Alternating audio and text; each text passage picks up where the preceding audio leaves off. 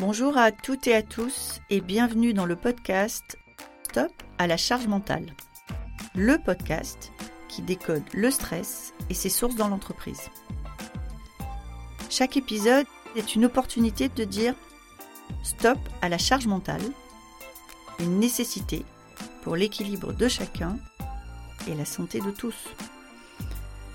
Je suis Magali Siméon, entrepreneur, experte du futur du travail et maman de trois enfants. Alors, le stress et la charge mentale, je connais bien.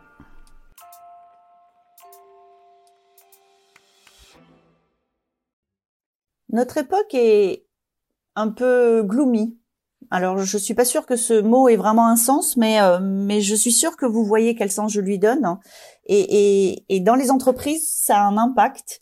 Vous êtes nombreux aujourd'hui à, à se préoccuper des cas de burn-out possibles ou de burn-out avérés dans l'entreprise. Et, et, ça, c'est vraiment un sujet d'inquiétude pour euh, pour vous tous. Alors, on a décidé de donner la parole aujourd'hui à Gaël Châtelain. Gaël Châtelain, qui est euh, un fervent défenseur du management par la bienveillance, du bon sens dans les actions au travail et de libérer la parole pour le bien-être au travail. Gaël, bonjour, merci d'être avec nous aujourd'hui. Est-ce que, avant de, de, passer au sujet du jour, vous voulez bien vous présenter en quelques mots? Tout à fait. Je m'appelle donc Gaël Châtelain-Berry et j'ai la grande joie depuis quelques années de d'œuvrer pour essayer d'améliorer la qualité de vie au travail, que ce soit par mon podcast Happy Work, par mes livres, Être au travail pour les nuls qui vient de sortir, par mes articles. Enfin bref, j'essaie de prendre la parole un peu partout pour diffuser une parole après un peu plus de 20 ans d'expérience dans des grands groupes en tant que manager de grandes équipes, soit chez TF1, Canal+, ou Énergie. Et je suis assez convaincu qu'il faut revenir au bon sens au lieu d'avoir des grandes théories euh, plus ou moins fumeuses. Il y en a qui sont très intéressantes, mais je crois au bon sens, euh, le bon vieux sens paysan, pour revenir à des choses très concrètes. Voilà, en quelques mots. Eh bien, écoutez, alors comme nous allons parler aujourd'hui euh, de stress au travail et de burn-out, je suis ravie et je partage complètement le point avec vous que de revenir à des règles de bon sens peuvent être bien plus efficaces que euh, beaucoup de théories qu'on voit aujourd'hui proliférer dans les entreprises.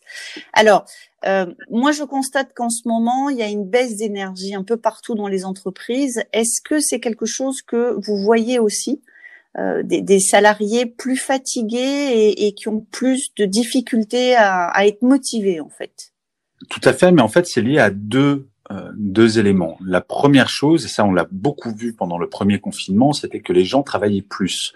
On a constaté une augmentation en moyenne de 48 minutes de travail quotidien en plus, qui correspond quasi à la minute près au temps de transport. C'est-à-dire qu'un Français, en moyenne, va mmh. être 50 minutes dans les transports et au lieu de consacrer ces 50 minutes à prendre soin d'eux, à faire du sport, à faire de la méditation, à lire, à faire absolument ce qu'ils veulent, ils ont transformé ça en travail.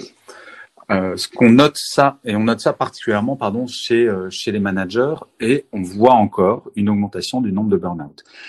Et c'est lié aussi à une deuxième cause, cette fatigue, euh, au fait que malheureusement le management à distance n'est pas encore quelque chose de très bien maîtrisé. Mais bonne nouvelle, et ça je le vois pour le deuxième confinement, les entreprises euh, consacrent beaucoup plus de temps et de moyens à la formation de ces managers et de ces salariés pour bien vivre leur confinement, pour mieux vivre leur télétravail.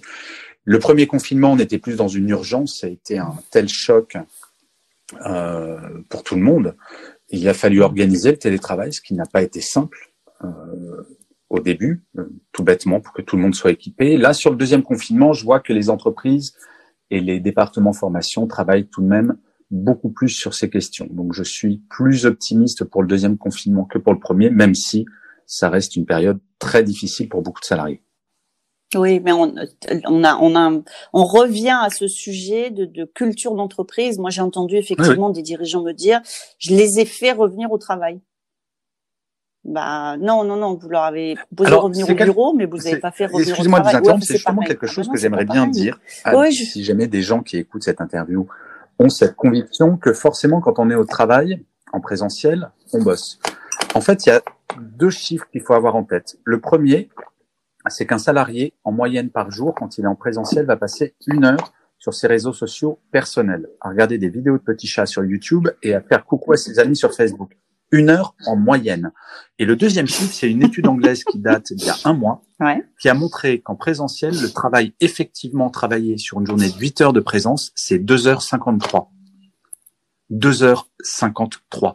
Donc à un moment, cette espèce de fantasme sur mes salariés sont au bureau, donc forcément ils travaillent, ce n'est qu'un fantasme. Mais j'adore l'entendre parce que j'ai travaillé dans des grands groupes pendant longtemps et je partage complètement ce point. Donc euh, donc c'est oui absolument. Je vous remercie de vous le, de le dire parce que c'est important. Euh, moi j'ai quand même une inquiétude et, et, pourtant et pourtant je suis quelqu'un de très optimiste.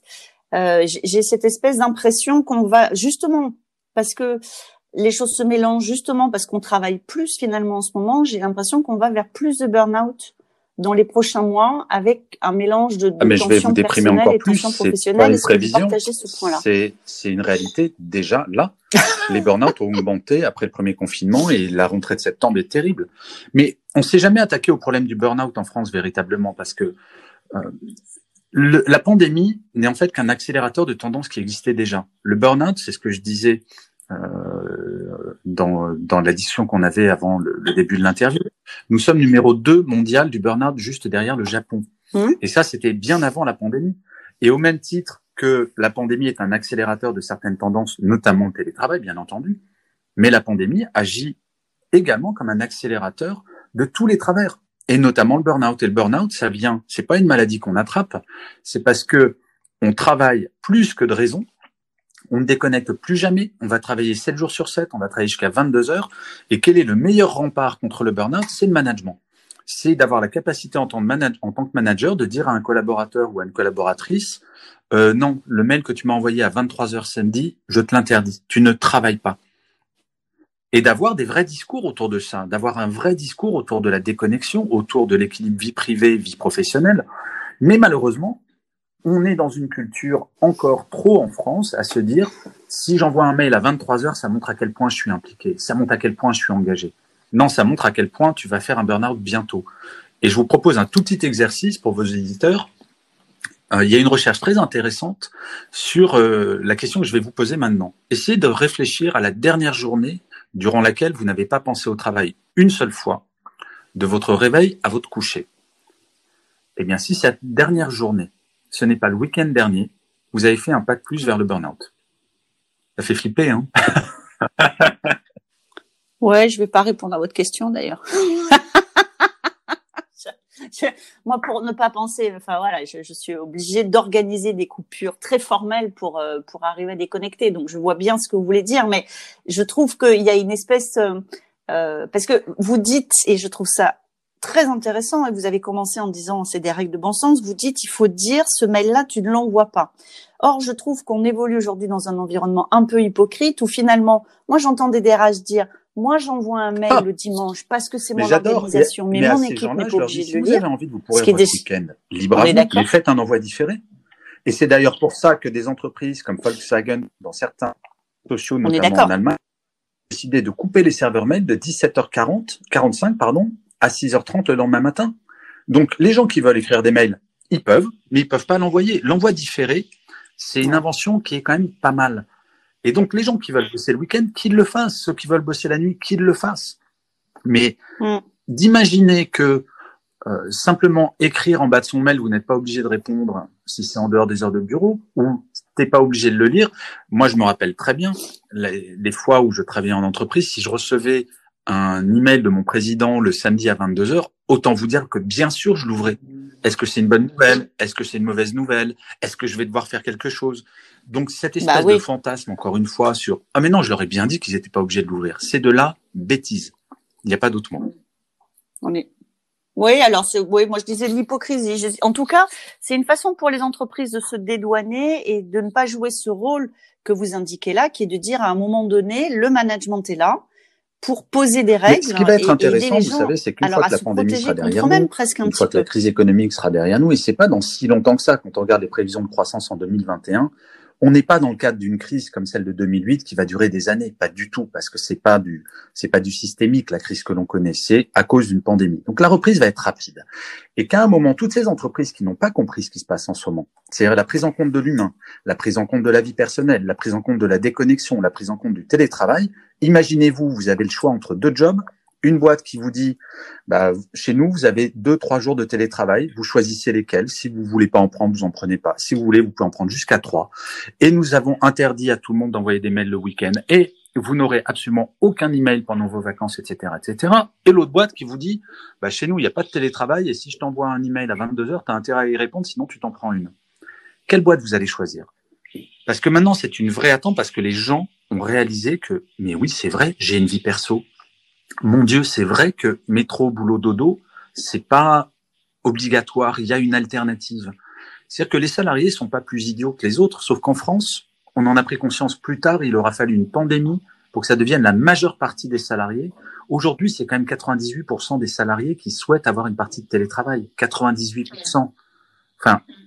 Et alors, si on revient à vos règles de bon sens, si vous deviez donner trois règles de bon sens aux DRH qui nous écoutent pour euh, faire attention à ces salariés dans, dans l'idée de prévenir justement euh, ces, ces, ces, possibles burn-out Alors là, vous savez, j'ai fait une école de management au siècle dernier, certes, mais je me suis renseigné, ça n'a pas tellement évolué.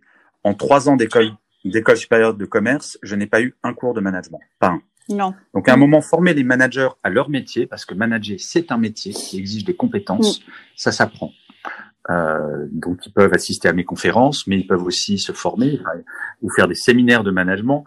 Pas un mauvais manager parce qu'on souhaite être un mauvais manager, c'est la formation, ça sert à ça. Euh, tout le monde peut apprendre le management par la bienveillance. Tout le monde peut apprendre à devenir un manager correct. Donc la première chose, c'est déjà se poser la question de la formation. La deuxième chose, c'est de développer la capacité d'écoute dans l'entreprise. Euh, vous avez des outils comme Supermood, comme Zest, euh, qui sont des outils qui permettent de libérer la parole, qui permettent aux salariés de s'exprimer, qui permettent à des DRH de de sonder. Déjà est-ce que mes salariés vont bien? Est-ce que euh, il y a un problème psychologique ou pas? Et ces outils-là sont extraordinaires et je crois que la libération de la parole est absolument centrale. On a beaucoup parlé de la libération de la parole pour le harcèlement moral ou le harcèlement sexuel.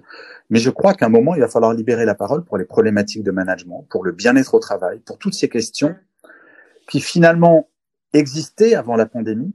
Mm. Mais comme je le disais, euh, la pandémie a accéléré tout ça et on est en train de se prendre une grande gifle en se disant, euh, mon Dieu, les problèmes sont très, très, très sérieux. Et le, et le troisième conseil que j'aurais, c'est de, de, réussir à se projeter dans l'avenir.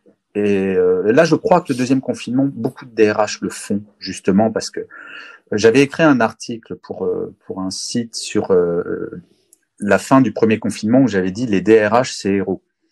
Ils ont été héroïques et on en parle assez peu parce qu'ils ont géré une urgence absolument incroyable mmh. pendant le premier confinement. Et maintenant, bah, ils vont enfin pouvoir se consacrer à un rôle plus important, absolument. qui va être de, bah, de, de, mettre en place vraiment des, des systèmes, mm. de mettre en place des formations, de faire leur travail dans ce qu'il y a de plus noble. Parce qu'en fait, ce confinement aura permis une chose, enfin ces deux confinements, de remettre la DRH dans un dans un cadre très stratégique pour l'entreprise, alors que avant la pandémie, beaucoup de DRH étaient confinés, le, mot est mal choisi, mal choisi désolé, mais à, à, leur rôle purement technique. oui, bah, oui je, je, j'espère, j'espère ça, et, euh, et, et, nous on contribue. Enfin, chez Lyon, on considère qu'on on, doit pouvoir contribuer à aider nos clients là-dessus. C'est que le DRH prenne une reprenne une fonction euh, autour des euh, de, de l'accompagnement des personnes en fait. Ce qui, ce qui normalement est leur, est, leur métier.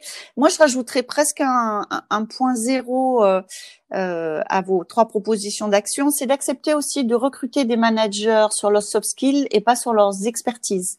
Moi, il me semble que dans beaucoup d'entreprises, le manager est un peu le plus ancien, dans le plus le, grade le plus élevé, qui a la meilleure expertise. Alors, pas toujours, mais encore beaucoup. Et c'est pas ça qui va forcément faire Et ça, c'est toute la problématique des nominations. Aujourd'hui, si vous prenez l'exemple de une entreprise qui doit choisir un directeur ou une directrice commerciale, bien souvent, il va prendre le ou la meilleure euh, commerciale. Alors que ça se trouve, le meilleur ou la meilleure directeur ou directrice, ça sera le moins bon commercial. Et ça, c'est un schéma mental que l'on a énormément en France, Oui. vraiment énormément. Et c'est compliqué d'en sortir. Alors, on y arrive de plus Oui. en plus pour les recrutements des jeunes talents. Oui. Euh, Il y a des serious games qui sont mis en place dans des phases de recrutement, ce genre de choses. Mais malgré Mhm. tout, euh, c'est compliqué aujourd'hui d'assumer, de mettre dans son CV, je suis empathique, je suis créatif. Mais ça se voit de plus en plus. Il y a de plus en plus de gens qui mettent en avant leurs soft skills. Et je crois que la problématique sont pas les DRH qui, eux, sont très très conscients de ça. Mais vraiment, euh, la problématique, ça va être le filtre derrière par les managers qui parfois ne sont même pas formés à manager, à recruter, pardon. Excusez-moi pour euh, pour le lapsus. Euh, et donc, euh, voilà, Oui. je pense pas qu'il y ait Oui, une problématique du côté DRH. Je pense que c'est euh, la décision finale qui est prête par, qui est prise par le, le, le manager, le futur manager direct, qui va justement être être biaisé parce qu'on va se dire, euh, oh là, mais euh, je vais le choisir parce qu'il est bon techniquement, au lieu de se dire, je vais le choisir parce qu'il est bon humainement. Donc en fait, si je devais euh, euh, faire une, une- conclusion de, de cet échange, euh, ce que vous nous dites, c'est que euh, l'équilibre de vie, ça doit être une volonté de l'entreprise aussi, donc avec des actes qui sont posés pour euh, aider les salariés à, à- à avoir cet équilibre de vie, et que le rôle des managers est un rôle fondamental pour autant qu'ils sont bien, alors, et formés, et aussi accompagnés eux-mêmes. Mais derrière, je je crois pas, je crois pas aux chartes de comportement qui fonctionnent. Très honnêtement, je crois pas, par exemple, sur la déconnexion, aux chartes de la déconnexion. On voit que ça ne fonctionne pas. À un moment, il faut être coercitif et il faut taper là où ça fait mal. Je, je compare toujours, si on prend rien que l'exemple de la déconnexion, à la ceinture de sécurité à l'avant. Plus personne aujourd'hui de la jeune génération ou même de ma génération, ça ne viendrait à l'idée de conduire sans ceinture de sécurité à l'avant. Parce qu'en 74, il y a un gouvernement qui a dit maintenant ça suffit, il y a trop de morts. Si vous mettez pas votre ceinture, il y a une amende.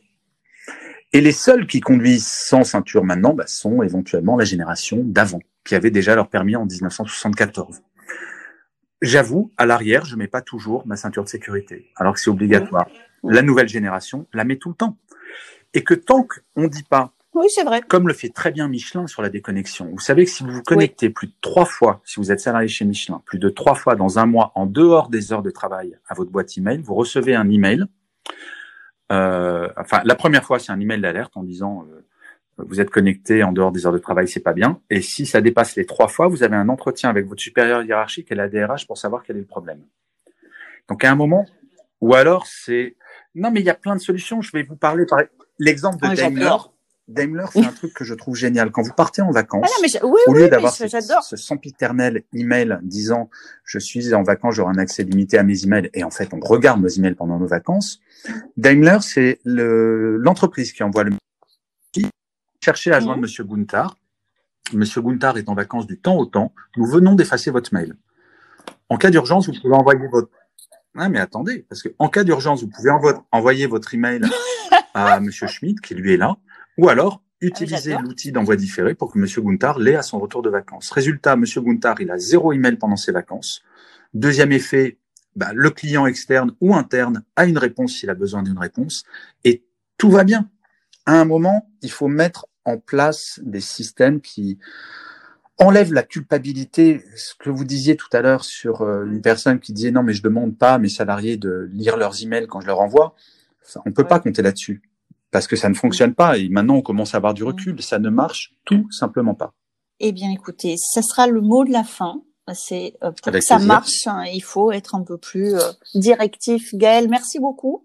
Euh, J'ai beaucoup aimé cet échange et puis je crois qu'on va tester des nouvelles choses chez Lily. Avec Euh, grand dans les exemples que vous avez donnés, j'ai trouvé il y a des choses que j'ai trouvées extrêmement intéressantes. Donc merci. Merci beaucoup d'avoir été avec nous aujourd'hui. Cet épisode vous a plu? N'hésitez pas à me laisser une note. Envie d'en savoir plus? Abonnez-vous directement depuis votre appli de podcast préféré. Et si vous souhaitez me confier votre histoire sur le stress en entreprise, contactez-moi via notre site Lily facilite la vie. Le lien est dans la description. Je vous donne rendez-vous la semaine prochaine pour un nouvel épisode de Stop à la charge mentale. Merci et à bientôt.